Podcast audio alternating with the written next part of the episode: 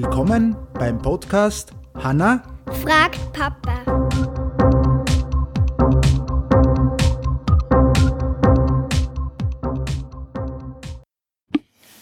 Hallihallo. Wir sitzen am Klo. Schon wieder.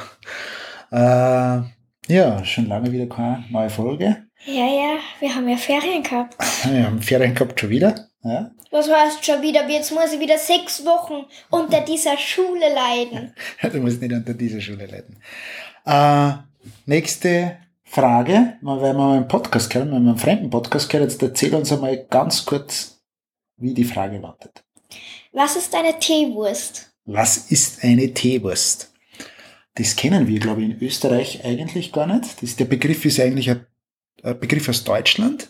Und wir haben den wo gekannt? Also was haben wir sich für einen Podcast an, an, angehört? Kampf der Unternehmen? Ja, genau.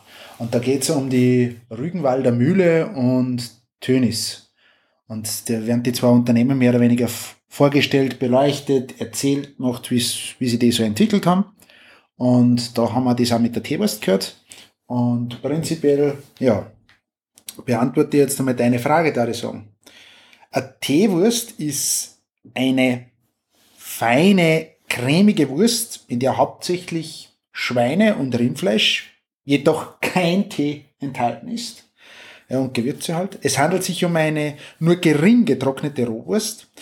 Die Zugaben von fein zerkleinertem Fett bewirkt halt, dass sie streichfähig ist und das erste Mal ist sie ähm, gegen Ende des 19. Jahrhunderts hergestellt worden, das heißt so 1880 bis 1900 da in dem Fall.